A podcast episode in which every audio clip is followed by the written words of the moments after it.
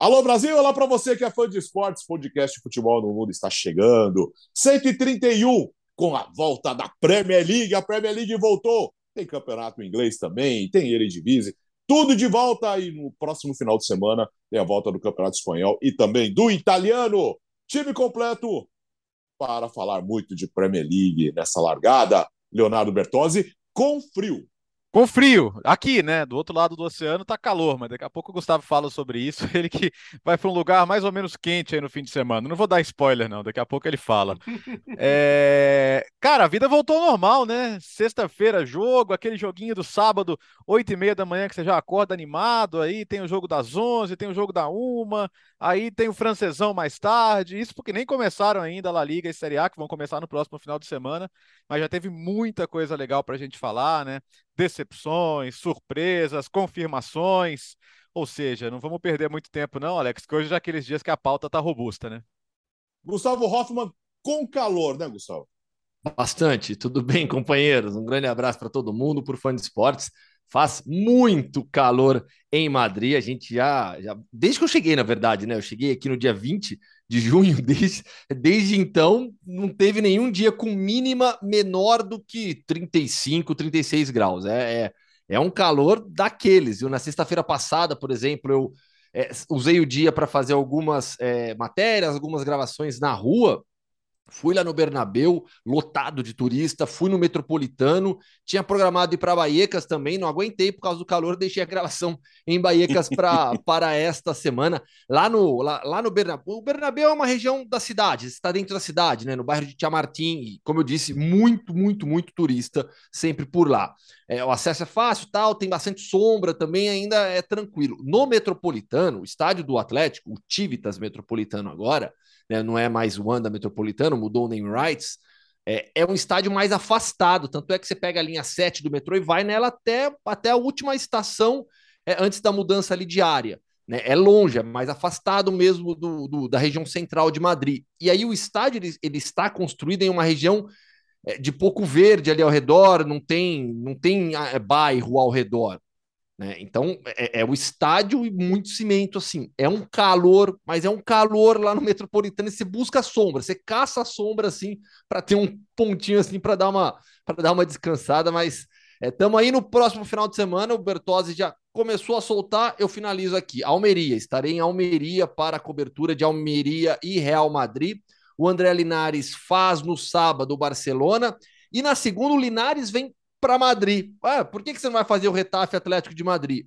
Porque estamos em um período do ano aqui na Espanha em que os madrilenhos saem da capital e vão para o litoral, incluindo Almeria. Não tinha trem para voltar de Almeria para Madrid na segunda-feira. Que se, beleza. Se, se, não estivesse lotado, eu pegaria o trem na segunda-feira de manhãzinha de Almeria para Madrid e chegaria aqui no meio da tarde e à noite, final de tarde, sete e meia, o jogo no horário daqui, faria a cobertura de Retafe e Atlético de Madrid, mas não tinha, vou ter que ir por Granada, de Granada para Madrid, aí não dá tempo para garantir o Linares vem para cá fazer Retafe e Atlético de Madrid. É, ele armou ou não armou, gente? É... Para passear no fim de semana. É, ah, pegar na praia. Uma, uma, Andalu uma Andaluzia em agosto, né? É... Reclama, né? Eu, eu, vou, tá eu vou chegar em Almeria. Não, eu vou eu saio no domingo de manhã. Eu chego em Almeria no meio da tarde o jogo é à noite, aí é o tempo só de se deixar as coisas no, no, no, hotel, gravar. Eu quero gravar um pouco da cidade também, produzir um material hum. legal da cidade, já ir para o estádio. E dia seguinte de manhã eu já pego o trem para Granada e depois Granada a Madrid. é, domingo, domingo. O Bira, com frio, você não sente tanto frio assim, né? Oh, aliás, olha só, ah, ah, ah. acabei de perceber. Vai pegar o horário do, do podcast na segunda. Ah, Passa do trem, ué. Legal. Faça da praia, do trem. Ué, vamos colocar o Gian e eu tento eu tento participar do trem também, só para garantir. Põe o Já Gian começou, também, a gente faz tá com 5 ou 4,5. Já começou. Fala, Bira. Daqui a pouco ele vai falar que não pode gravar nesse horário porque tem siesta, né? É. é. Tá muito calor. Fala aí, aí, Bira. Não, você tá falando que não tá nem frio, nem tá gostosinho. Tá zero grau. Não tá nem frio nem calor, tá zero grau. O Largo que Escuta. adora essa história é. do Bertozzi de zero Cara, grau. Cara, eu falei isso pra ele uma ele vez, fala... todo jogo ele é, fala. Todo jogo com Luiz Carlos Largo que tá frio e tal, ele fala, não, Bertozzi que diz que zero grau é... um grande abraço pro Largo. Escuta, começamos com Haaland, claro, vitória do City na estreia neste domingo contra o West Ham por 2 a 0 Belíssima atuação, hein, Léo? Belíssima atuação. E, e, você vê como são as coisas, né? Fim, semana passada a gente estava aqui discutindo que os caras estavam pegando no pé do Haaland por um jogo que ele perdeu um gol que não costuma perder. E, nossa, mas o Haaland, ah, meu Deus. O Guardiola falou isso depois do jogo, né? Pô, semana passada a gente não sabia se ele servia para jogar na Premier League. Agora a gente está comparando ele a Thierry Henry, Alan Shearer, Cristiano Ronaldo. O Shearer até brincou, né? Falar, agora dois gols, faltam duzentos e tantos. É, mas, mas assim, a gente tinha essa, essa, esse questionamento do encaixe do Haaland no sistema. E, e é interessante que foram dois gols é, muito diferentes. O, o, segundo gol, o segundo gol, o lance da, do enfiar do De Bruyne para ele na profundidade, é o gol que ele fez 200 vezes no Borussia Dortmund.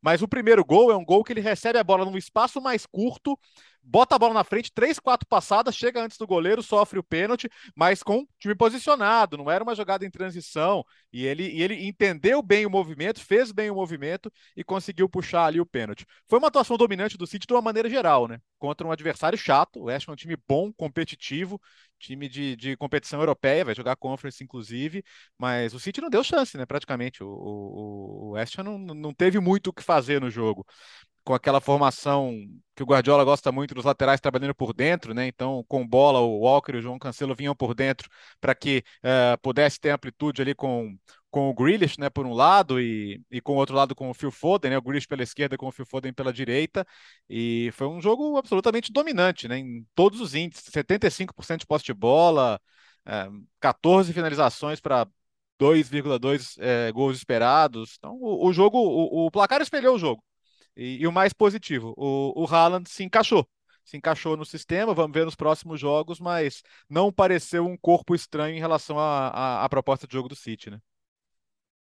Digo, só... Pois é. E eu até eu, eu publiquei no meu blog, no espn.com.br, é, hoje cedo, né, um texto sobre as atuações do City, do Bayern e do Paris Saint-Germain nesse final de semana. E sobre o Haaland, o que mais me chamou a atenção foi um ponto já destacado pelo Bertozzi, que é a, a, forma como o City conseguiu explorar um ponto fortíssimo do Haaland, que é a aceleração, a velocidade atingida por ele em um curto espaço de tempo.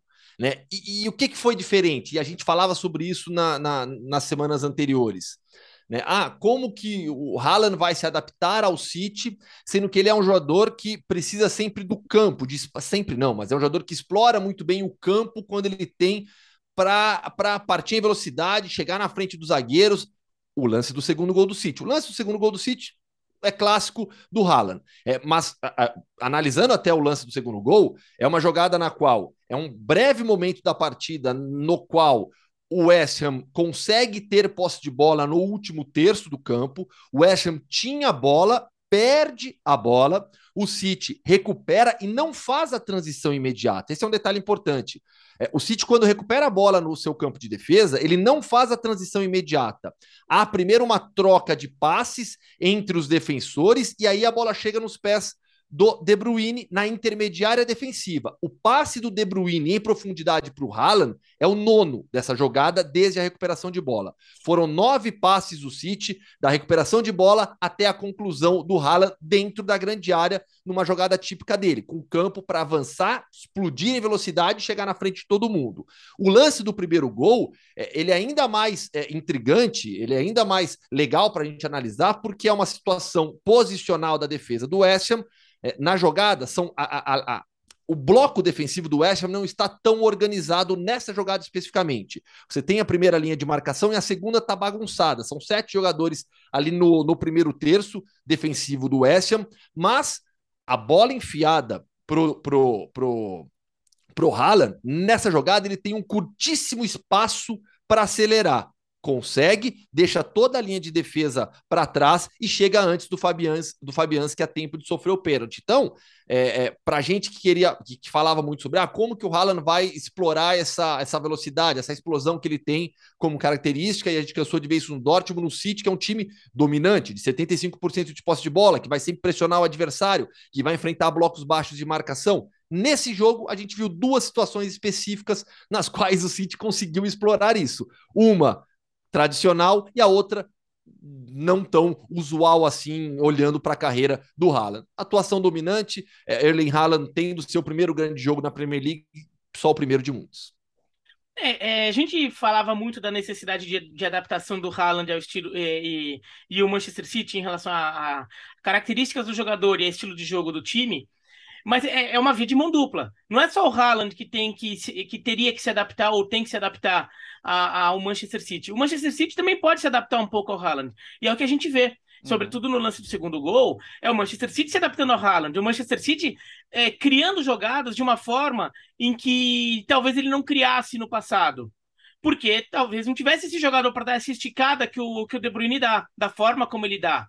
É, então, e é, talvez seja uma jogada que a gente via eventualmente no Manchester City e agora talvez se torne um pouco mais recorrente. Agora, o Manchester City tem o melhor técnico do mundo, ou um dos melhores técnicos do mundo, tem o, o melhor passador do mundo, ou um dos melhores passadores do mundo, e tem um grupo coletivamente inteligente e, e, e bem trabalhado. É evidente que o Manchester City tem as ferramentas para também ele, Manchester City, se adaptar a, a passar a criar jogadas né, da forma que vai aproveitar melhor o Haaland.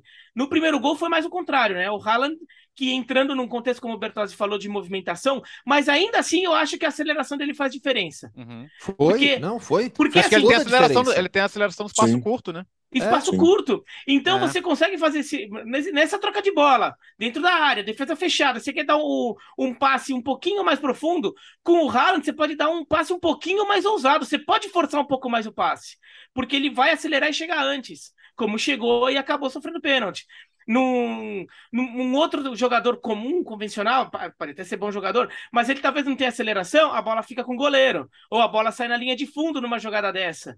Né? Com o Haaland, às vezes ele consegue chegar. Então você também consegue aproveitar. Mas, claro, vai do time desenvolver esse tipo de jogada. Foi um jogo só. Do mesmo jeito que a gente não pode julgar que estava tudo errado porque perdeu do Liverpool e ele não foi bem, não vamos julgar que está tudo certo. Mas mostra que tem um caminho. Que tem um caminho e que estão tentando traçar esse caminho.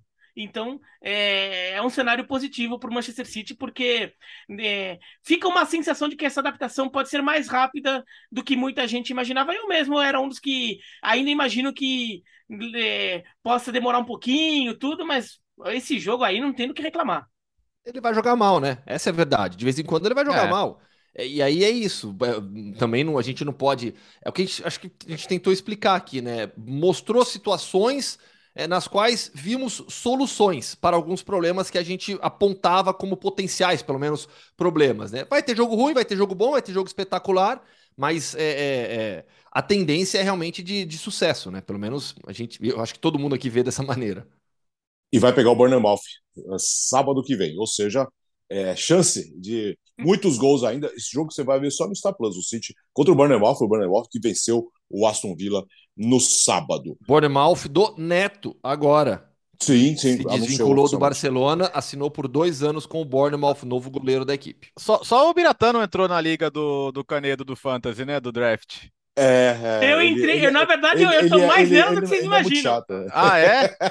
Como assim? Ah, você tá ah, gerenciando o time? Agora você foi contratado? Aqui não é lugar para esse tipo de conversa. É essa? Não, não, não, não, não, Isso aí é outra conversa aí para outro lugar. Não, não. Ah, tem grupo tô, disso. tô percebendo uma parceria não, não, aqui. Não, não, não, não, não. Eu acho que tem uma parceria asiática aqui. Não, não, ah, rapaz. Ah, agora entendi. Não, não, não. Olha, é, não, tem, um, tem um eixo China-Japão aqui, é isso? É, mas, mas é um eixo China e Japão que passa pelo Brasil também. Tá é, é são duas parcerias no final das contas. Eu no meio ali na hora do draft, um de cada lado. Olha. Que isso. É... O, o, Haaland tá, o Haaland tá no time de, de quem, Bertozzi? Não que... sei, eu peguei o som. Acho que é, tá eu, no, eu... no Senise. Do Senise. Eu, eu tô, fiquei sem atacante, eu fui o último a escolher na priira rodada. Eu... Aliás, o, o, o, time do Senise, cara, tinha Haaland, tinha Kulusevski, tinha o Dyer que fez gol. Pô, é absurdo a primeira rodada. É, o meu tinha o Mitrovic, que eu escolhi, porque o Bira fez questão que eu escolhesse o Van Dijk, que fez o pênalti. E eu tá. falei, gente, vai no Mitrovic. E ele, é, não, tá vai bom, no Van tá Dijk, bom, tá bom, não é tá no Mitrovic. Alô, Donão, um abraço para você, viu? Dois atrapalhados ah, no dia do draft. Dois ah, atrapalhados. Já descobrimos ah, aí.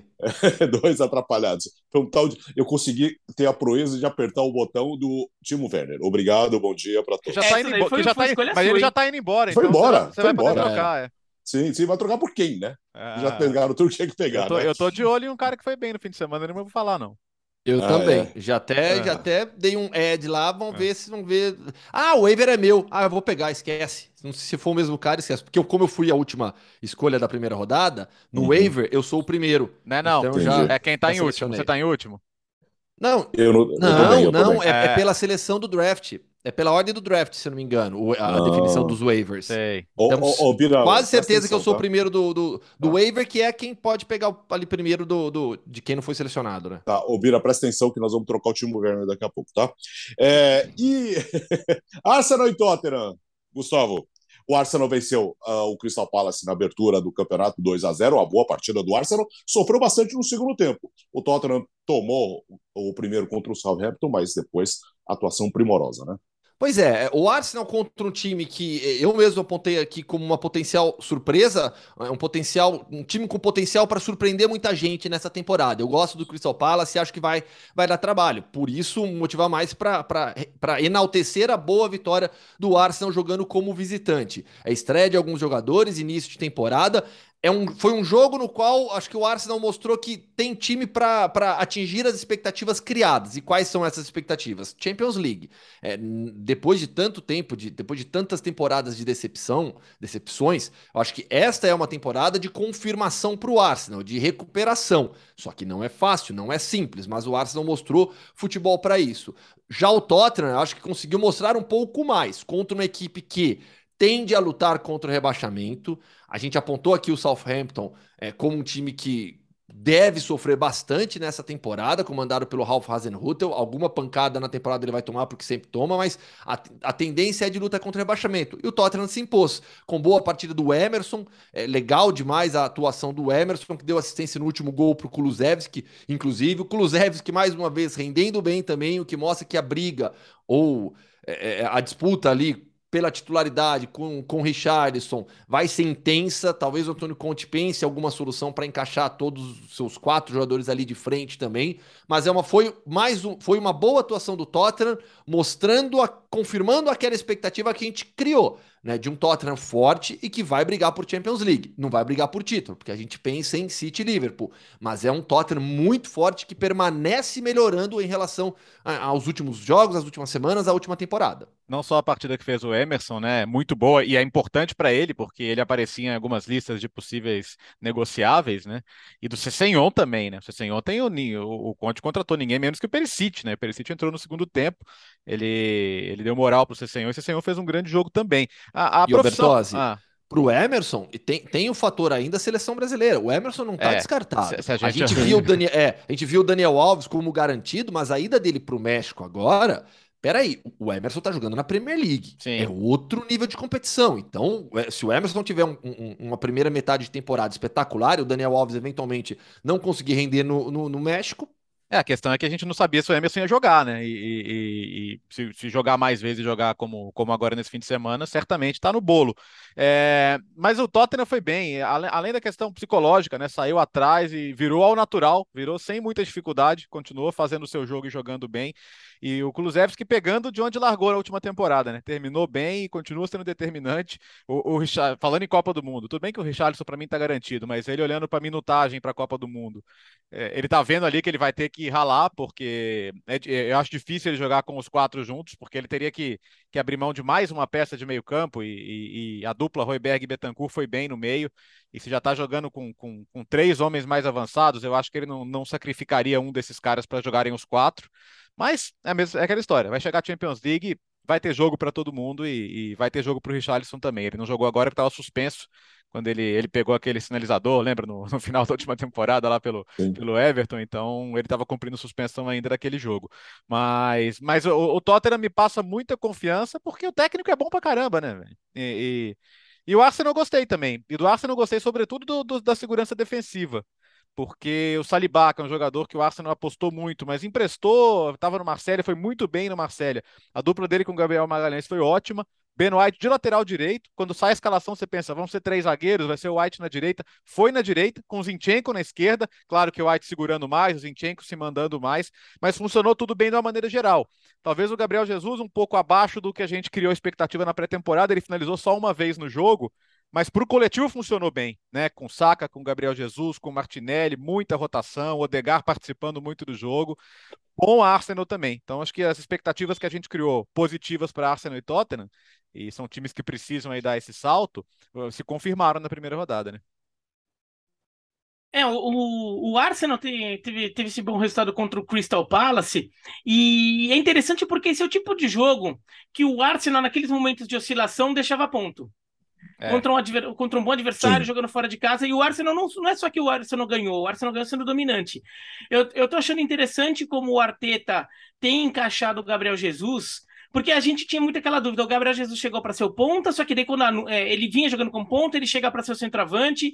É, ele até desfala um pouco uma coisa que ele já tinha dito lá no passado, de que ele preferia jogar de ponta do que de centroavante. Ele adota nove e a gente fica naquela dúvida se o Gabriel Jesus como um camisa nove, como um centroavante, se também se ele tem essa presença de área toda.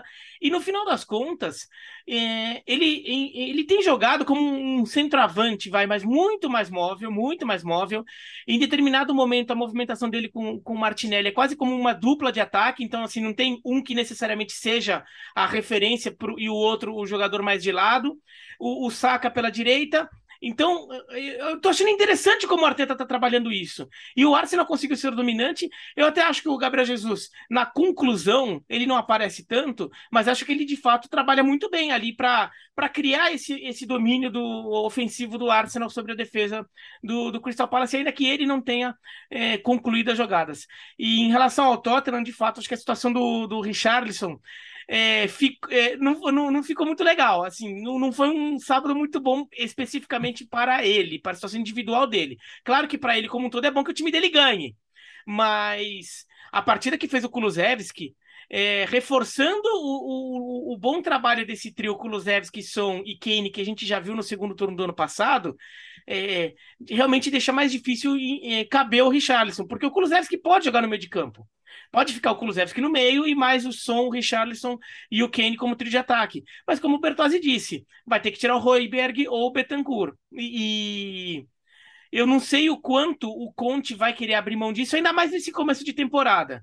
De repente, em determinado momento da temporada, o, o Tottenham é, já mostra um, um, nível de, de aprimoramento coletivo que consegue jogar com jogadores um, é, um jogador a menos de marcação, mas porque o, o, time consegue criar as compensações, de repente pode até acontecer, mas neste primeiro momento, eu imagino que a tendência seja ser um pouquinho mais conservador.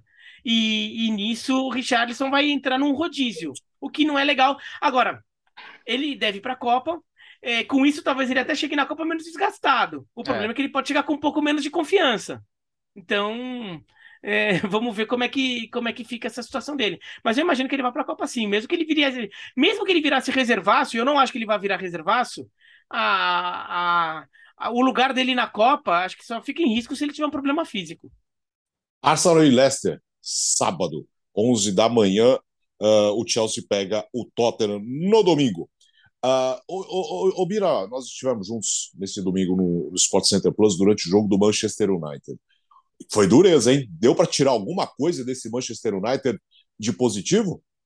De posi... É, é, quando você falou, dá para tirar alguma coisa, eu já fiquei, dá para tirar um monte de coisa ruim. De positivo Só, né? ficou difícil. De fato, é uma atuação bem ruim do Manchester United em vários aspectos. É, ofensivamente foi um time que teve dificuldade. É, é, um time que tem posse de bola, né? Teve a bola no pé, é, teve até ocupação de campo foi maior do Manchester United e não conseguia criar nada com isso. Pelo contrário, quando perdia a bola, atrás estava estourando direto. Né? O, o, Brighton chegava com muita facilidade. É, é, acabou mereceu a vitória, mereceu a vitória é, e porque o, o, Brighton aproveita que tem um ataque muito móvel, o time do Graham Potter é muito bem trabalhado. Já não é de hoje, o Welbeck, que é o centroavante, é, ele é um jogador que se mexe bastante. Daí a gente vê o Troçar também é, aparece bem, o McAllister é um jogador inteligente, tem, tem opções também no, no, no banco para fazer esse tipo de jogo.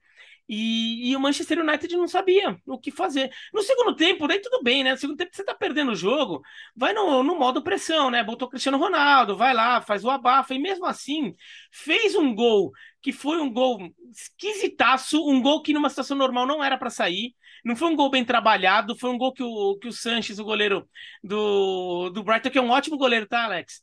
Mas o Sanches falhou. Ah, ah, por quê? Ah. É, né?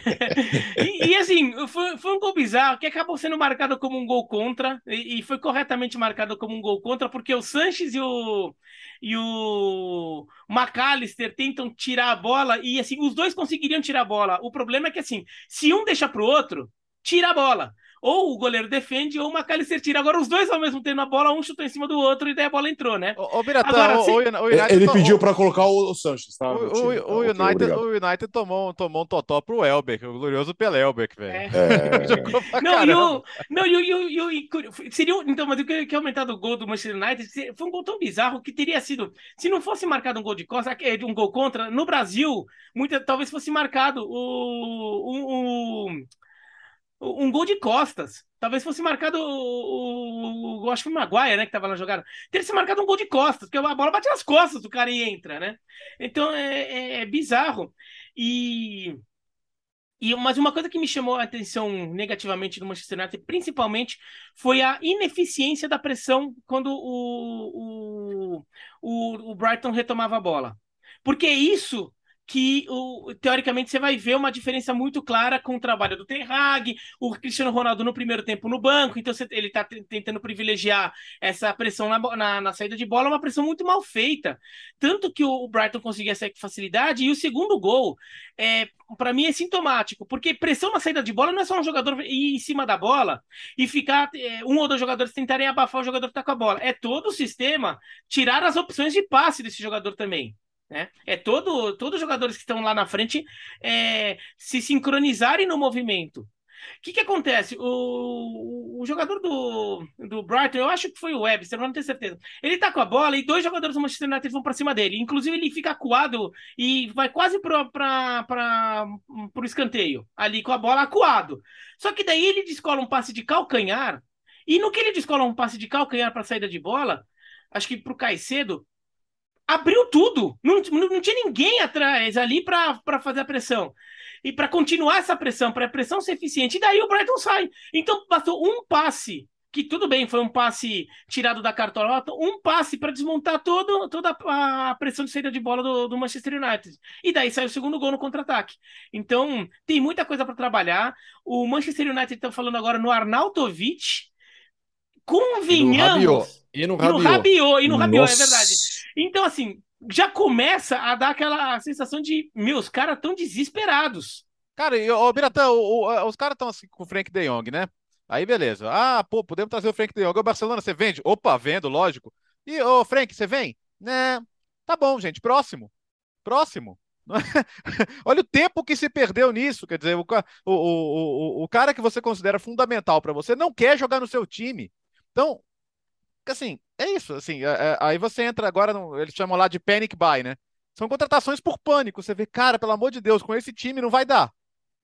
Então, e, e, o United não pode assumir mais uma temporada de transição, né? Porque quantas já foram? Como, diria o Neto, né? Não vai dar! É, então, é isso, cara. E, e, é desesperador, porque aí você tá vendo o Arsenal jogar bem, o Tottenham jogar bem, você tá vendo. O Chelsea, o Chelsea tem os seus problemas, cara, mas assim, o Chelsea hoje ainda, ainda é melhor que o Manchester United. Então você tá vendo. Cara, se você for pensar bem, o United do 6 é o que joga pior. E Sim. isso vai melhorar? O que o, o Ralph Rangnick dava a entender em alguns momentos, mesmo quando não falava explicitamente, que o United tinha que, que abrir mão de uns 10 caras e trazer outros 10. E, e quantos trouxe até agora? Três? Entendeu? É, falta, falta mesmo. E o mercado tá aí, tá aberto. Mas... E, e, o, pior, o pior é que você chegar na mídia, na, na, na, mídia lá de Manchester, vai pegar muito daqueles jogadores lá do, dos anos 90, vai chegar no. Vai perguntar pro Scholes, vai, vai falar com o Roy Keane. Sabe o que, que eles vão dizer? Hum. Eu não jogo mais!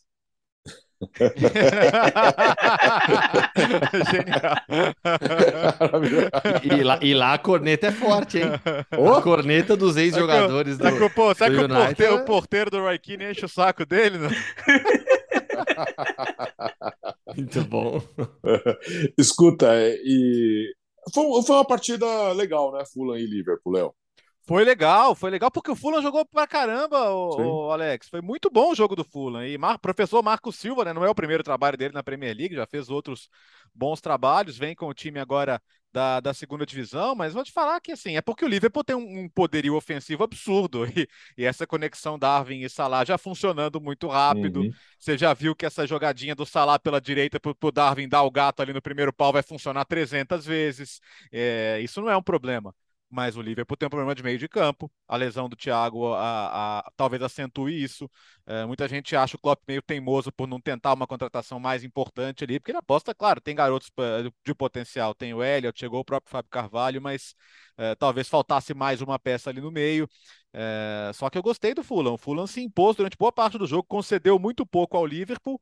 E o Mitrovic, que na última vez que jogou Premier League fez três gols, já fez dois, né? É, a, a gangorra do, do, do, Mitrovic é engraçada, né? Porque ele fez. É, ele tinha feito 26 gols na Championship, aí subiu. Fez 3 na Premier League, aí caiu. Fez 43, bateu recordes na Championship. Agora falou: bom, como é que vai ser? Mas já começou muito bem a temporada, né? Aproveitando bem esse jogo aéreo. Aliás, é outro problema que o Liverpool tem, né? O Alexander Arnold é um lateralzaço indo à frente, mas é muito gol que o time toma nas costas dele, inclusive na final da Champions. O então Mitrovic tem... atropelou Foi. o Alexander Arnold no lance do primeiro gol, né? Então tem coisas para ajustar. Certamente não no ataque, né? O ataque a gente já viu que, cara, vai funcionar e vai funcionar o ano se não tiver problema com lesão. Esse trio aí, Luiz Dias, Davi Nunes e Salah, é questão do Liverpool não tomar dois gols por jogo, porque fazer Sim. dois, três por jogo vai fazer. Ô, Alex, você me Diga. permite já antecipar o próximo tema? Eu, pois não. Porque, assim, é, o Bertozzi citou agora o Salah e o Darwin Nunes, a gente já falou do Haaland, o próprio Mitrovic entra nessa discussão. É, Imagina a briga, né? Eu, eu, acho que assim, artilharia. Harry Kane e Son que não, não corresponderam nessa, nessa disputa de artilharia. Porque... E pra gente ver como o Tottenham jogou bem, né, Gustavo? Exato. Nem mencionou, nem mencionou o nome é. deles. Sim. Não precisou é. do Harry Kane e do Son em um jogo é, que poderia ser, ser, complicado, mas venceu de virada, se impondo, fazendo seu jogo e tendo outros protagonistas. Mas a briga pela artilharia da Premier League é um dos pontos mais legais dessa temporada. Porque está completamente aberta. Se parar para pensar, você tem. Olha quantos jogadores com potencial para serem artilheiros. Né? No Liverpool você tem dois: Darwin Nunes e o Salah. É, no, no Manchester City, evidentemente, o, o Erling Haaland. É, no, no Tottenham você tem Harry Kane e Son. O próprio Mitrovic, se conseguir é, surpreender e não, não, não terminar a temporada com uma marca tão ruim como, da, de, como de duas temporadas atrás, o Mitrovic é fazedor de gol demais. O que não, ele fez ele, na Championship passada, e, pelo amor e, de Deus. Né? E ele tende a concentrar muito os gols do Fulham. Não Pô, vai compartilhar viu? muito com os companheiros. É. É, tem até uma curiosidade: o, o, novo técnico da Bulgária foi apresentado hoje. Ai, meu Deus, Miladen Kristait, se eu não me engano. É, e aí, um, uma frase dele chamou atenção na coletiva, que ele falou: ó, a gente tem que achar o Mitrovic búlgaro. Todo país tem um Mitrovic. A gente precisa achar um Mitrovic búlgaro, né? Aproveitando a boa atuação ah, do, dar, do Sérvio no final um de semana. Posso dar só um parênteses, Gustavo? É, a gente tá falando do Mitrovic. Grande jogo do João Palinha, no português, que caiu como uma luva. E do Andréas também, hein? Jogou direitinho, hein? Jogou direitinho o, o, o ex-Flamengo. Um pouco mais adiantado, inclusive, é. do que fazendo o Flamengo. Sim, de meia mesmo, de quase um camisa 10 ali, né? Uh, vamos falar um pouquinho da Ligue 1? Tudo bem que foi contra o Clermont, mas que é candidato seríssimo a, a, a cair. Mas foi legal a estreia do Paris Saint-Germain com o Messi e com o Neymar, né, Gustavo? Foi, foi, sem dúvida. Eu, tô, eu só tô checando aqui, o, o, o, Alex, o nome do técnico búlgaro aqui, ó. Acertei, Miladen Kristait. É, é que jogou no Schalke, né? Beleza. É, é, é, é o Kristait. No, no meu, acho, que no só... meu, no, acho que no meu CM do, do 2001, 2002 ele tava no meu time. É, começou com derrota já a temporada. Bom, vamos lá. Sobre o ah. Paris Saint-Germain.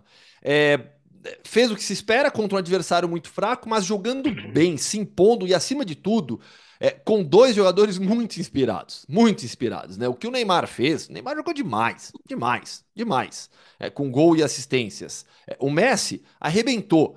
Os, o, o, quarto gol para mim é, é, assim, me dá uma prova que, é, tipo, sabe aquelas, aquelas é, teorias da conspiração? Ah, vocês ficam aí falando que Messi e Neymar são amigos, são nada, é tudo ladainha. Me dá uma prova material que eles são amigos. Pega o quarto gol do Paris Saint-Germain contra o, contra o Clermont. Né? O passe que o Neymar dá para o Messi falou: faz. O, o, o Neymar tinha o gol para fazer. Era só bater cruzado de esquerda que ele fazia o gol. Ele deu, achou um passe ali para trás, aí no Messi bateu de tornozelo e a bola entrou. Né? O quarto gol é a prova do companheirismo, da amizade dos dois, de como eles se dão bem, se entendem dentro de campo também. E aí você imagina o Mbappé entrando nesse time, estava fora, machucado. Mbappé, outro que está com a motivação lá em cima, quis ficar no PSG, ano de Copa do Mundo, esses três querem ganhar a Copa. Então, assim, é, não vamos, eu não vou ser repetitivo em relação a tudo que a gente falou nas últimas semanas sobre o Paris Saint-Germain, sobre como esse time vai ter que é, se armar defensivamente para jogos maiores, tendo esses três jogadores. Alguém vai ter que ajudar na recomposição defensiva.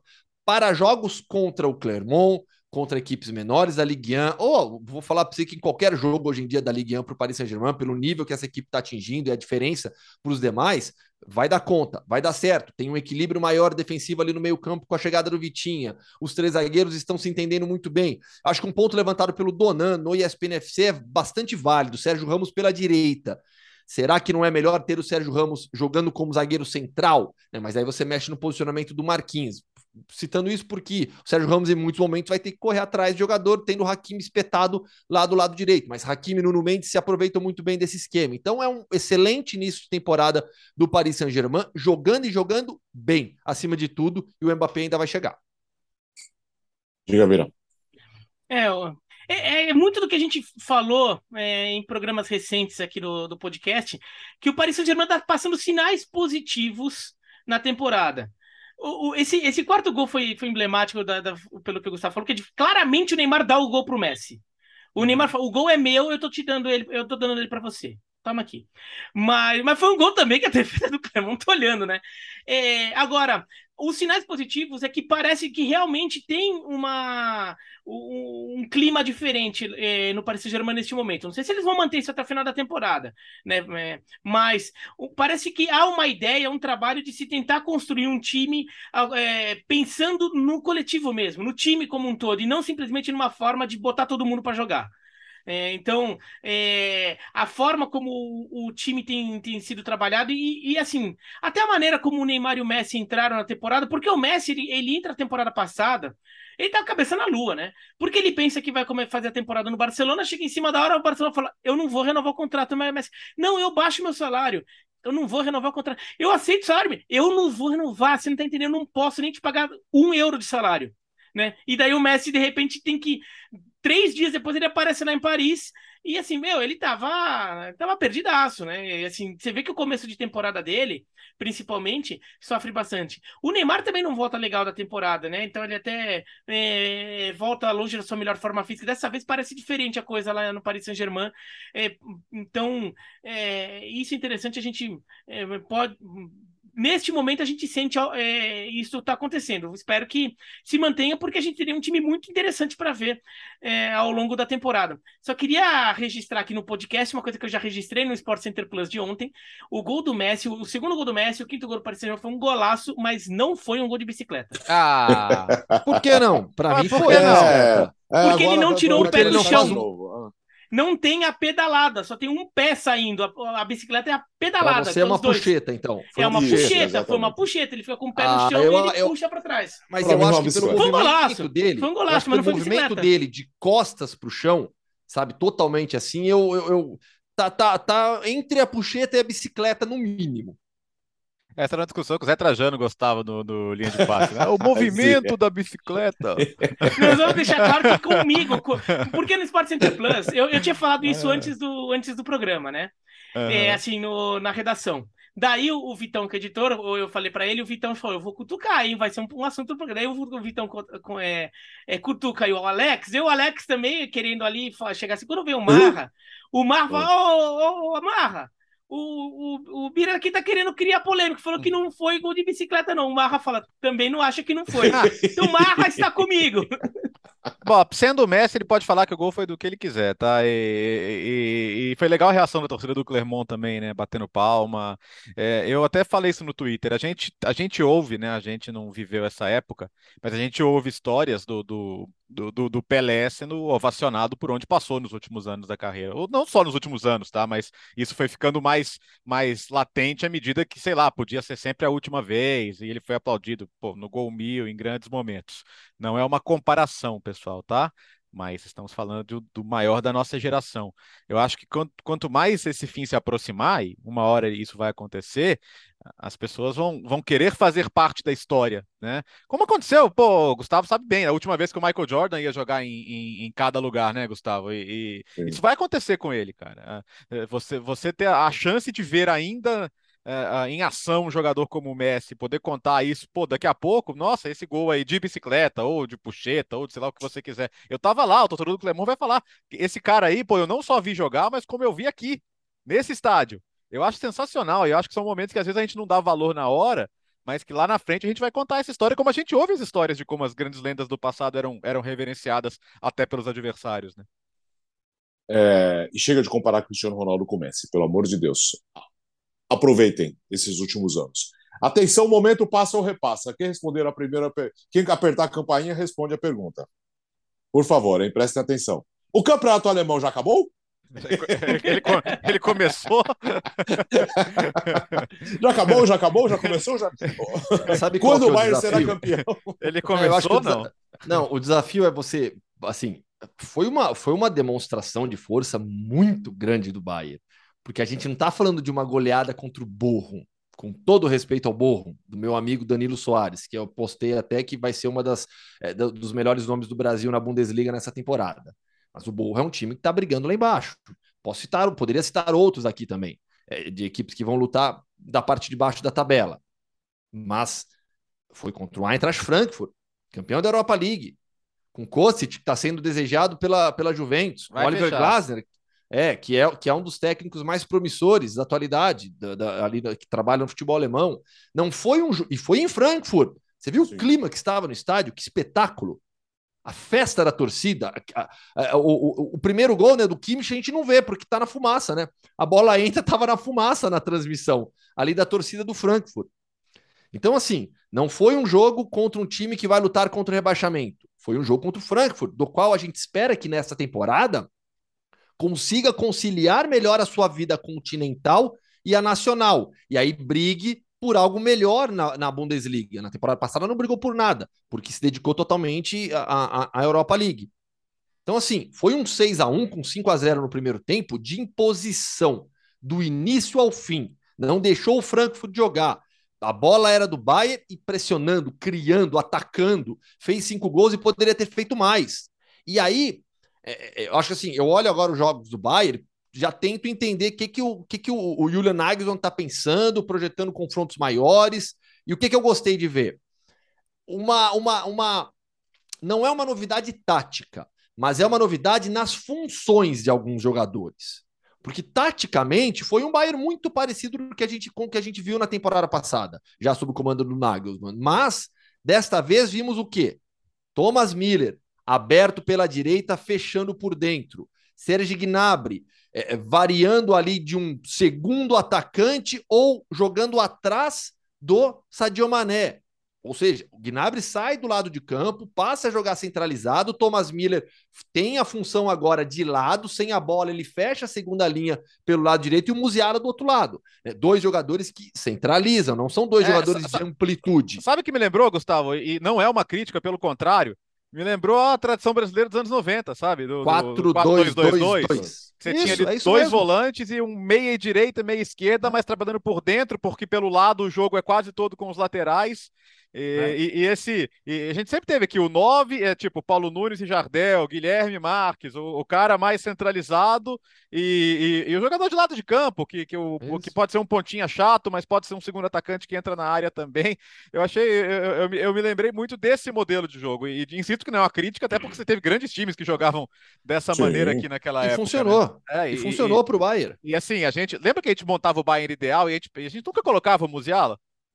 Pois é. Vai, vai, tirar esse menino do time, cara. Só Sim. tenta. E, e, e, quem perdeu espaço com isso? Sané. É. E a gente tá falando de uma briga por vaga em Copa do Mundo, por vaga na seleção alemã.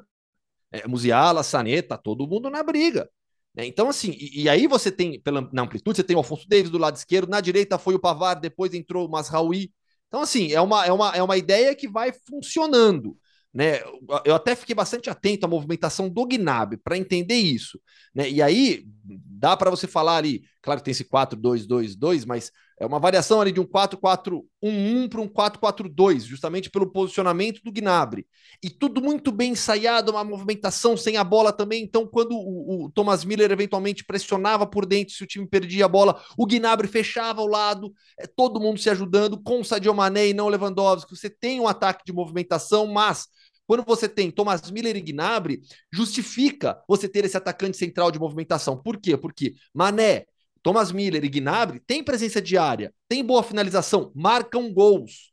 Eu tenho certeza que a gente vai ver é, é esses três jogadores dividindo muitos gols do Bayern. Né?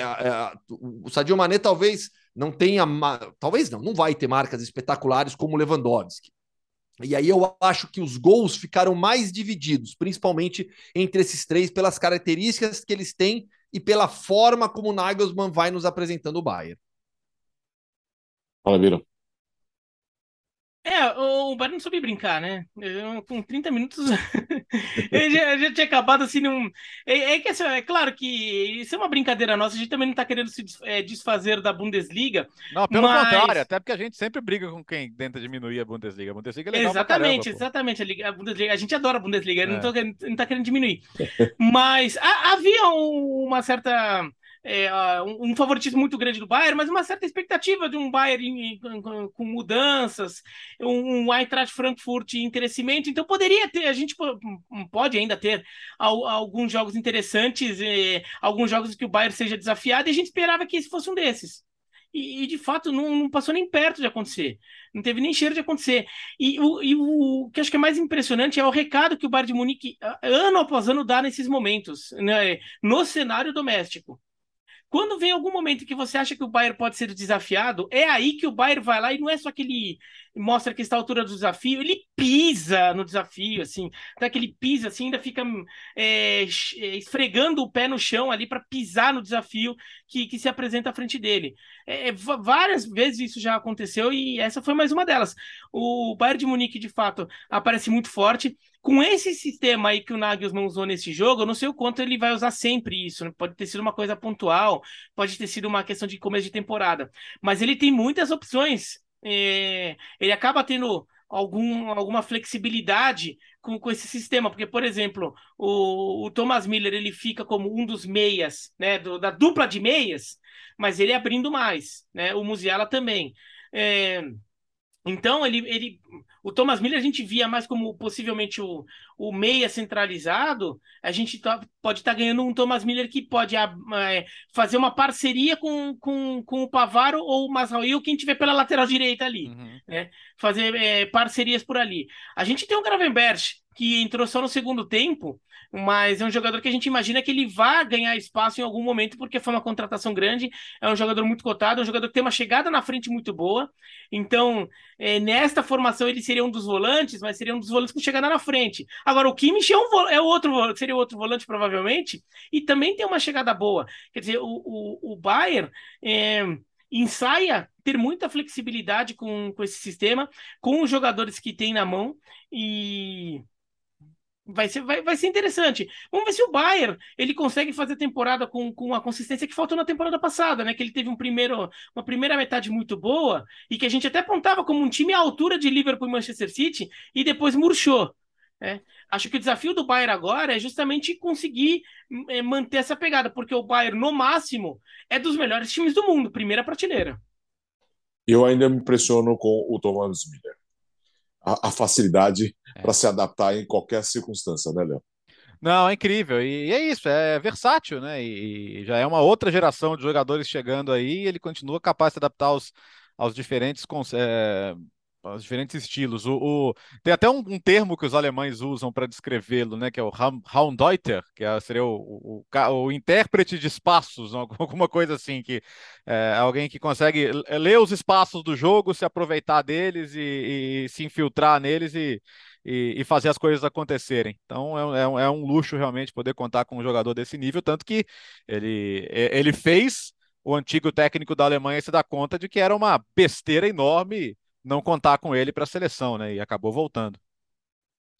Vamos para a Espanha agora, Gustavo, para a sua Espanha, com, uh, com que um aperitivo, aliás, belíssimo aperitivo do que vem uh, do que pode vir esse Barcelona aí para Não, não é aperitivo, são tapas. Tapas, tapas boas. É. Tapas boas. É. Gostamos. Então, e Aprenda é a fazer ponto, né? tapas, viu? Quando, quando chegarmos aí. Sim, senhor. Não, é, tem. Eu, eu, faço os tapas mais. Pode ser batatinha frita, sabe?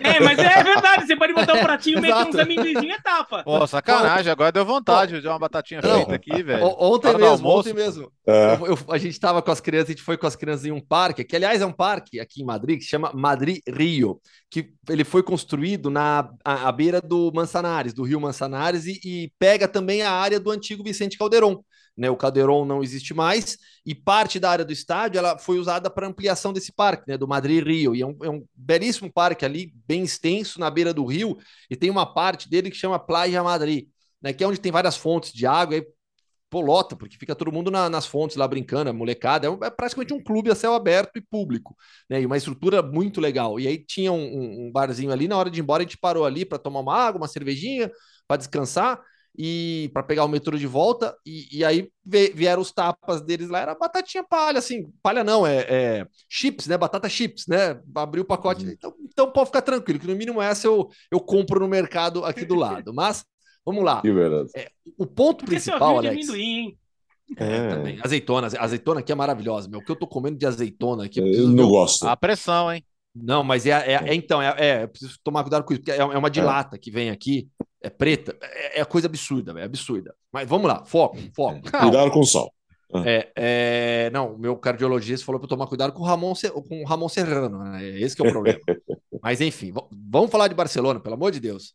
É. é, o ponto principal aqui é o cartão de apresentação do Barça, já que foi o troféu João Gamper, o jogo de apresentação da equipe para a torcida, apresentação do elenco, é, foi espetacular tipo um cartão de ouro que se apresenta assim, não é aquele cartão no, no, na cartolina assim normal, não, não. Foi cartãozinho de ouro ali, bordado tal.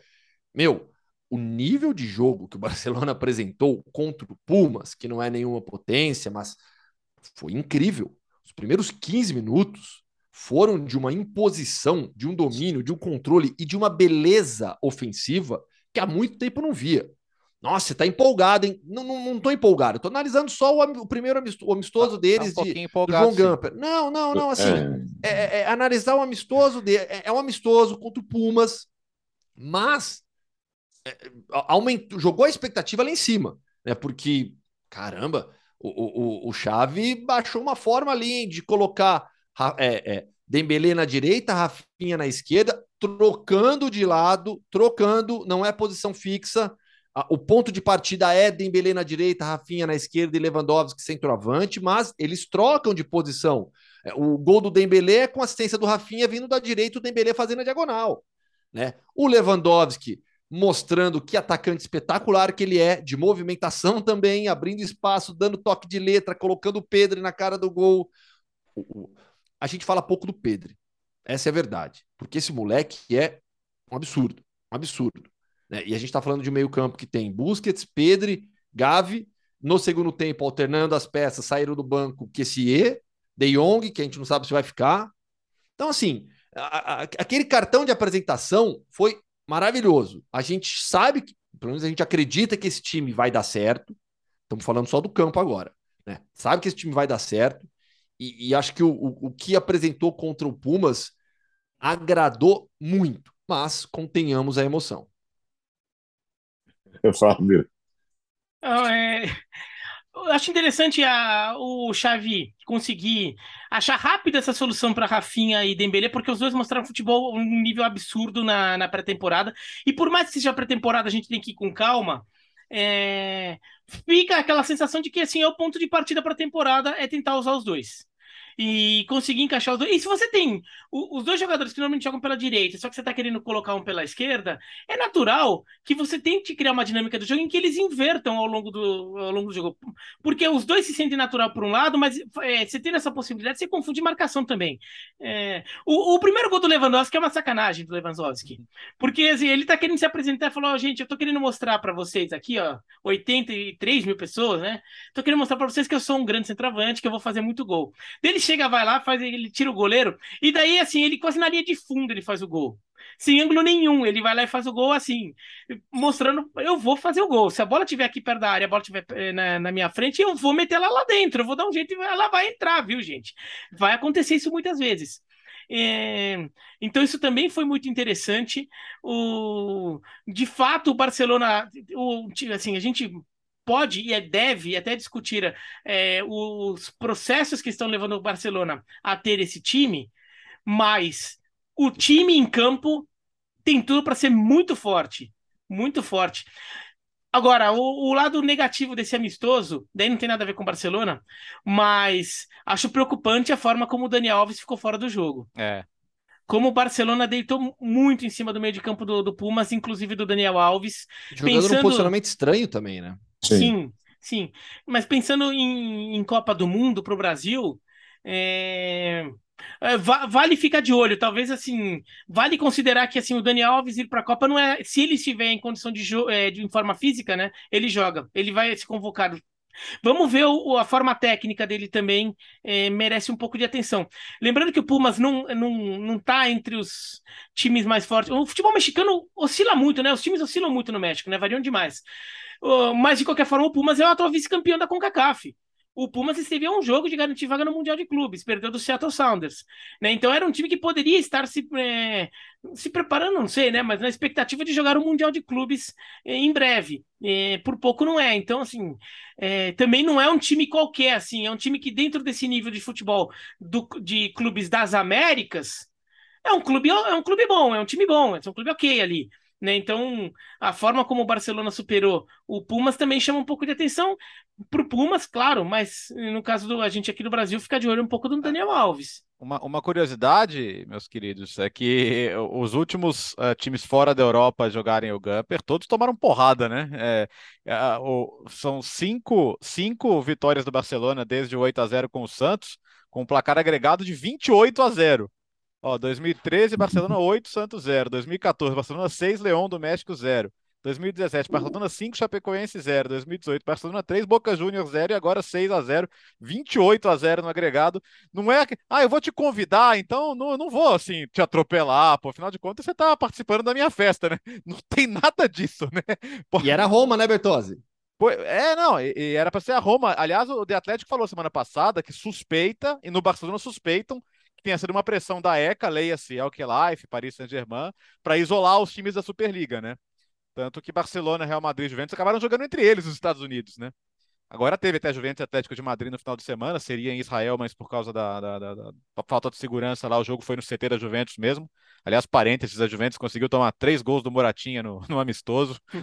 É, tá, tá, de, tá, de, parabéns. Amistoso é... que seria disputado em Israel, em Tel Aviv, por motivos de segurança, ou, ou melhor, de insegurança Isso. na região foi, foi, foi suspenso Isso. e aí levaram para o CT da Juve, né? Quer dizer, a, a Juventus é o contrário do Barcelona. O Barcelona convida os outros para casa dele, mas atropela. A Juventus convida o Atlético de Madrid para o seu próprio CT e consegue me tomar de 4 a 0.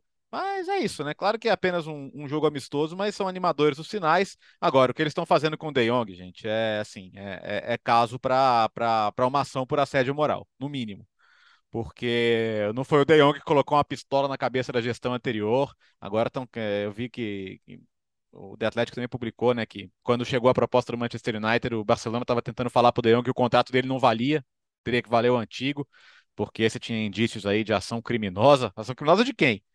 Se foi da diretoria anterior, meu amigo, cobre deles, né? O jogador só quer o que é devido a ele e o jogador não tem nenhuma obrigação de querer ir embora. E a diretoria anterior é. representava o Barcelona. O Barcelona, no exato. caso, é o Barcelona. Então, a, as questões que o Barcelona tem que limpar envolvem também a diretoria anterior. Vai se fazer o quê? Agora há pouco o Mundo Deportivo até falou que ele está começando a abrir a cabeça para de repente o Chelsea. Mas é, eu acho que se ele sair mesmo, ele tem que, ele tem que acionar o Barcelona depois por, por assédio moral. A Associação de Jogadores está bem, bem esperta a isso aí. Porque não é, é sabe aquela história? você faz o contrato. Como é que vai ser seu contrato? Ó, vou te dar um caminhão de dinheiro. Mas no primeiro ano, não, vou te dar só uma malinha. O caminhão você vem buscar ano que vem. Aí na hora que você bate lá para buscar o caminhão, ah, não, não posso te dar o caminhão de dinheiro, você vai ter que ir embora. Desculpa, gente. Ainda mais ele vendo que eles estão usando esse caminhão de dinheiro para fazer outras coisas. Não, mas isso é uma piada. Então o Barcelona, tem todo o direito de querer fazer o risco que eles querem fazer, vender direitos de TV, vender a, a Barça Studios. É, é, é, é meu, eu vendo. Né? O que vai ser lá na frente, não sei. Mas que, é querer não cumprir o que está tá assinado, aí, meu amigo, como você já falou, se é outra diretoria, você assumiu a, a, a bronca de limpar o que eles fizeram antes. Então, se você não tem condição de pagar, você deveria ter outras estratégias. E, e por isso que eu acho muito contestável é, do, é, no ponto de vista da gestão do Barcelona, ter feito tantas contratações assim. Tantas contratações. Será que não dava para ter segurado um pouquinho, fazer essa temporada um pouco mais de transição ali, enquanto ainda. Já com um time competitivo, mas também sem ter dois times inteiros competitivos. Um, então, você tem o time titular, alguns bons reservas, tudo, você, você consegue até brigar. Não, o Barcelona está indo pesado para já voltar a brigar pelo, pela Champions League logo de cara, mas não tinha acertado a casa ainda, as, a conta não tá batendo. Tá tendo que vai ter que vender mais uma, uma parcela é, ali das propriedades que tem para conseguir ter o dinheiro suficiente para conseguir inscrever todo mundo. Pois é, uh, então assim, uh. desculpa, Alex, só para fechar. Por isso que eu, assim, eu fiz questão de elogiar bastante o time, porque a atuação foi espetacular, mas os problemas fora de campo eles permanecem. Né? Uma outra questão que surgiu nesses últimos dias. O Barcelona, em uma das suas vendas de ativos, na qual é, anunciou 667 milhões de euros, na verdade arrecadou 517. Por quê? Porque tentou inflar a, a negociação, colocando do próprio bolso 150 milhões que voltariam pela, pela, pela, pela empresa americana que estava comprando. É, e aí, La Liga mesmo falou: Isso aqui eu não contabilizo, isso aqui não entra no lucro. Por isso que o Barcelona ainda não consegue escrever seus jogadores, por isso que segue é, tentando reduzir salário dos capitães, dos capitães, informação dos, dos jornalistas da Catalunha é, não estão satisfeitos com essa situação porque estão tentando rebaixar de novo o salário dos capitães do Barça. Então, assim, em campo, a gente viu uma atuação espetacular. Fora de campo, muitos problemas continuam. É, nós vamos falar muito na, no, no, no programa de quinta-feira, a estreia a primeira rodada de La Liga e também da Série A. O Barcelona estreia contra o seu Raio Valecano, né, Gustavo? Mas não vamos falar muito na quinta-feira ainda, né? Ó, oh, Raio Valecano se aproximando do Diego Costa, tá? A tendência é de acerto para os próximos dias. O Diego que, que voltou a morar, inclusive, aqui em Madrid já. Onde vamos hoje? É... Dinamarca, pode ser? Pode ser, pode ser, então pode ser, pode ser, pode ser, Léo. Agora a viagem é mais curta, né? Então vamos lá, vamos saber como andam as coisas no Reino da Dinamarca na edição desta segunda do Mundo Hoffman. Como a gente já falou várias vezes aqui, né, entre os países nórdicos, né, no futebol escandinavo, é, o único que mantém o calendário como é, todos os grandes campeonatos da Europa é a Dinamarca. Então lá a temporada começou agora, 2022-23, estamos na quarta rodada. 100% de aproveitamento para o Nordland, que no sábado fez 1 a 0 no Viborg. É o líder do campeonato com 12 pontos, 8 gols marcados, apenas dois sofridos. O Silkeborg vem na sequência com 7 pontos, mas está com uma partida a menos. Vai jogar hoje ainda mais tarde, joga contra o Alborg quando esse podcast estiver no ar. Esse jogo já terá acontecido, mas de qualquer modo o Nordland não perde a primeira posição porque tem 5 pontos de vantagem. É, a, essa campanha perfeita do Nordland até aqui nos dá a oportunidade de falar sobre esse clube, que tem uma história bastante curiosa, né? Da cidade de Farum, na Noruega, ele surgiu em 91 com a fusão de clubes locais. É, dos anos, no início dos anos 2000, mudou de nome para Nordland, mudou de proprietário também. Foi campeão já dinamarquesa em 2011 e 2012, mas em 2015 foi comprado pela Right to, to, right to Dream Academy o que é essa Right to Dream Academy? É uma academia de futebol em Gana, fundada por um ex-scout do Manchester United na África, Tom Vernon, que viu ali potencial de, de crescimento, queria dar uma nova chance, queria dar uma oportunidade de uma vida melhor para vários garotos de Gana. E ele, em 99, fundou uma pequena associação para, no interior da África, no interior de Gana, cuidar desses garotos e tentar dar o futebol para eles como uma oportunidade. O negócio cresceu absurdamente. A Right to Dream Academy é, hoje tem jogadores que já foram para a seleção de Gana, que atuam em grandes ligas. Majid Vares, por exemplo, é formado lá, é exporto. É, o Mohamed Kudus, que está no Ajax hoje, é formado na Right to Dream Academy. E essa academia cresceu tanto, formando jogadores profissionalmente, mas acima de tudo, oferecendo para esses jogadores é, a oportunidade de cursarem high school e, e, universidade nos Estados Unidos. Tem muitas parcerias para levar os garotos para os Estados Unidos. Então a maioria se forma.